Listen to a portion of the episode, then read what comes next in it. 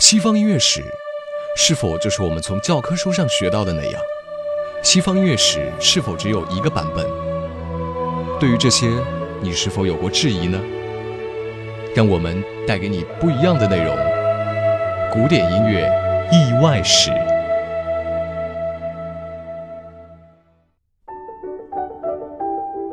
古典音乐意外史。亲爱的听众朋友们，大家好，欢迎收听知乐古典音乐，我是主播翟立晨。那么，在今天的意外史系列节目中，我们将继续为大家讲述关于莫扎特的故事。相信很多听众朋友们都知道，莫扎特的身高其实并不高，他是一个小个子。但是小个子在当时也有他的优势。无论在哪一本描写莫扎特的书里，都会描写到莫扎特是一个矮子，眼睛略有突出，这让有些人怀疑他是否患有先天的凸眼性甲状肿。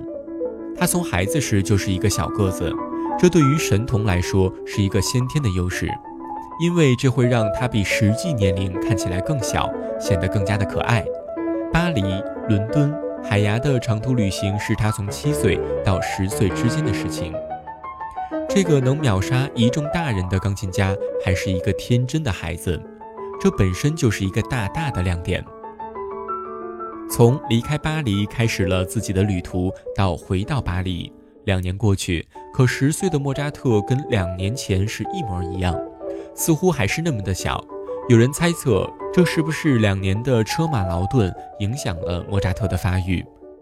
其实大可不必这么去猜测，因为乘马车的时间其实是在之间的两三个月而已，剩下的时间其实都是一家人在酒店中度过的。不过小个子其实没有什么不好，历史统计表明，很多天才都是小个子，拿破仑就是一个著名的小个子，甚至恶魔希特勒也是。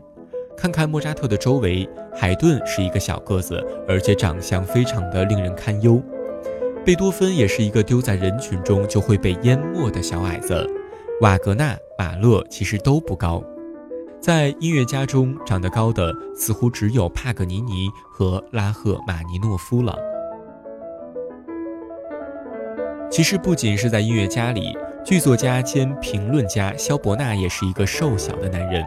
在某次宴会上，身材高挑的女伶对肖伯纳说：“以先生那样出众的头脑，加上我出色的肉体，生出来的孩子将会是多么的出众。”对此，肖伯纳这样的反问道：“如果以我这样瘦小的肉体，再加上你那弱智的脑袋，生出的孩子又会怎么样呢？”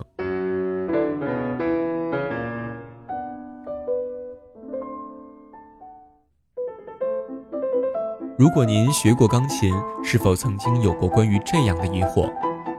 关于莫扎特的钢琴奏鸣曲，是不是非常容易呢？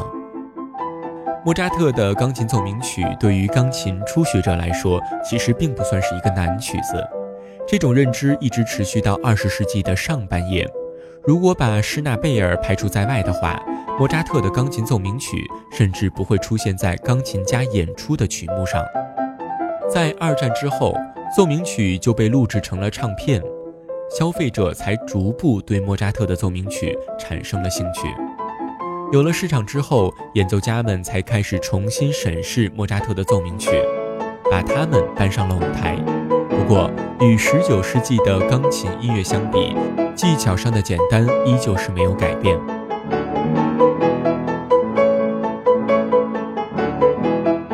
究其原因。这是因为十八世纪的奏鸣曲，与其说是演奏家在舞台上展示技巧的乐曲，倒不如说是以出版商意图而创作出来的。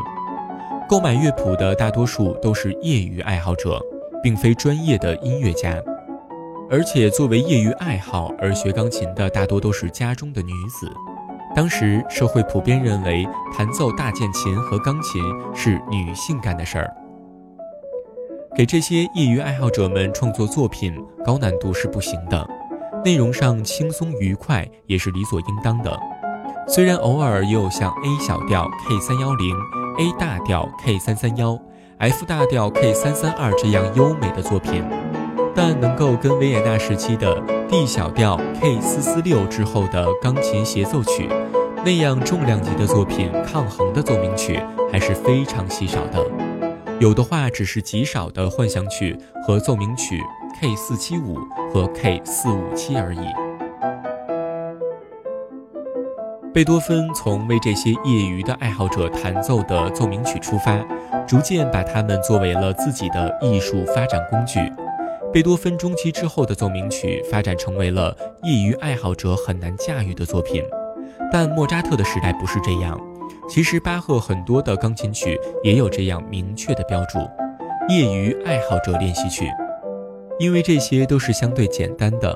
而不是像那些在十九世纪之后为专业人士创作的奏鸣曲。好了，以上就是本期节目的全部内容，感谢您的收听，我们下期节目不见不散。